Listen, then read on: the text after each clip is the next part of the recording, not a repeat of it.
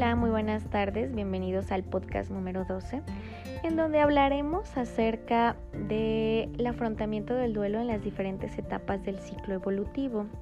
En este podcast em, estableceremos cuáles son los comportamientos normales y anormales que vamos a encontrar en la etapa de la infancia. Es importante recordar que en el DSM5 se va a reconocer al duelo como un problema que puede ser objeto de atención clínica. Eh, nos va a indicar que durante los primeros meses puede presentarse síntomas depresivos característicos de un episodio depresivo mayor que pueden todavía en ese momento considerarse normales. Pero si se llegaran a prolongar más de este tiempo y presentan peculiaridades que pueden hacer la sospecha de una presencia de duelo patológico, es muy importante tomarlos en cuenta para poder eh, intervenir de forma temprana y adecuada. Es importante tomar en cuenta que uno de los principales datos clínicos o manifestaciones que se van a presentar en la etapa de la infancia por la muerte de alguna persona importante en sus vidas, eh, vamos a encontrar que el 31% de los niños van a presentar trastornos de conducta. Un 20% van a manifestar fracaso escolar. En alrededor el 15% de los niños van a presentar síntomas depresivos como también ansiedad o síntomas eh, físicos, corporales o de algún tipo de enfermedad. Y bueno, el duelo patológico podría situarse en torno a un 28% y ya en casos muy especiales, con situaciones catastróficas y manifestaciones de gravedad, eh, se pueden presentar en el 5% de los infantes. Va a destacar también el alto número de antecedentes psiquiátricos familiares en el 48% de los casos, que también van a ser un factor sumatorio de riesgo en el cual pues los pequeños también pueden tener una evolución eh, pues patológica del duelo. Vamos a señalar la importancia de la intervención de los padres y el riesgo de la acumulación de pérdidas que en este caso no van a permitir la estabilidad y la continencia del entorno.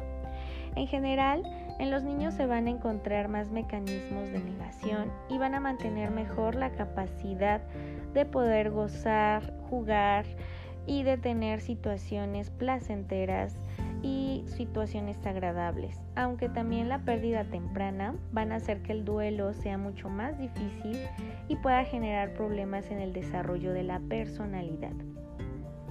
Podemos asumir que los niños van a seguir un proceso muy parecido al del adulto, es decir, pueden aceptar la realidad de la pérdida, van a experimentar el dolor, van a asumir los cambios en el entorno y van a retomar la vida de forma normalizada.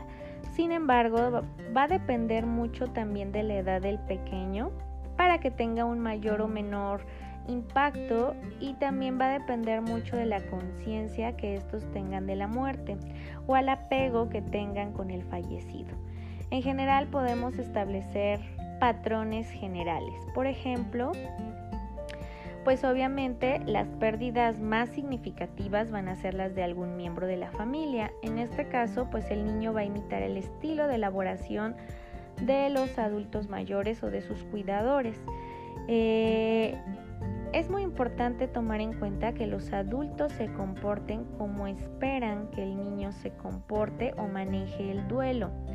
Si este va a ver que su madre no llora, pues tampoco el niño va a llorar aunque se le anime a hacerlo.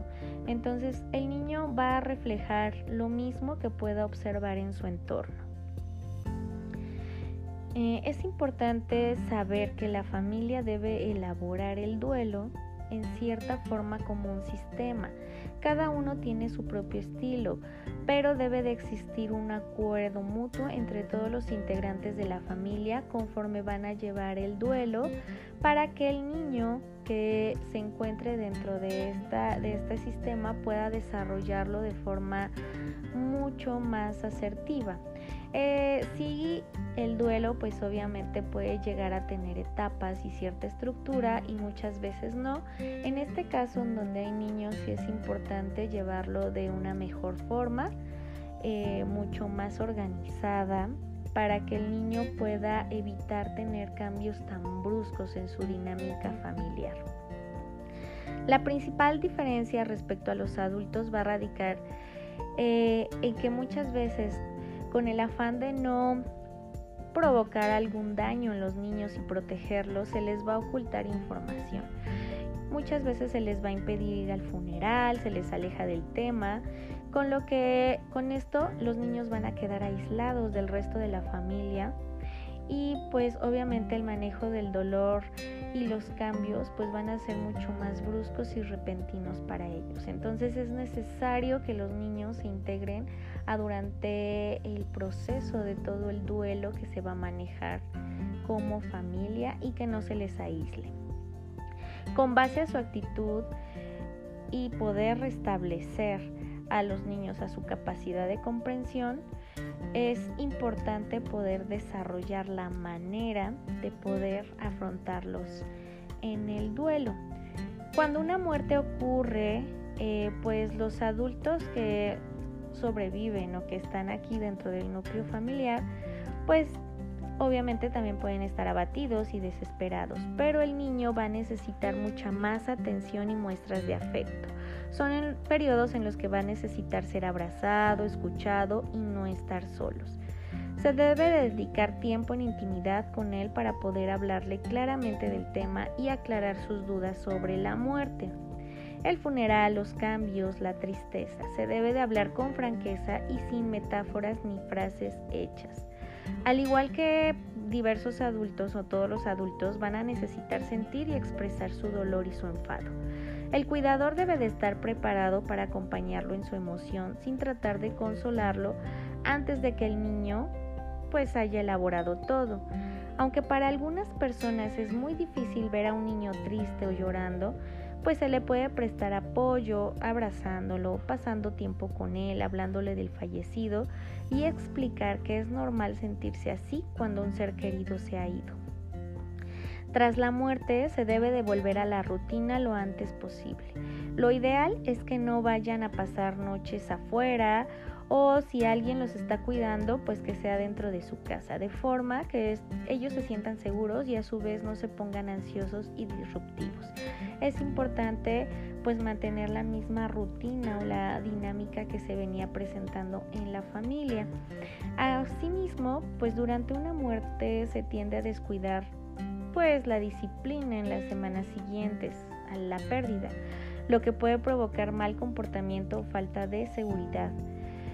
Eh, es importante tener un apoyo emocional extra y para poder respetar lo que son las normas domésticas que siempre se han venido eh, realizando antes de la pérdida. El hecho de que el niño no comparta el estilo de elaboración de sus padres no significa que éste esté estancado o indiferente, ya que pues cada niño y cada persona va a afrontar la pérdida desde su propia capacidad. Se debe de tomar como natural que el niño pueda ayudar a preparar y ser partícipe en el entierro, incluso que vea el cuerpo en el velatorio, a menos que éste exprese el no querer hacerlo. En este caso, se le va a respetar sin hacerlo sentir culpable.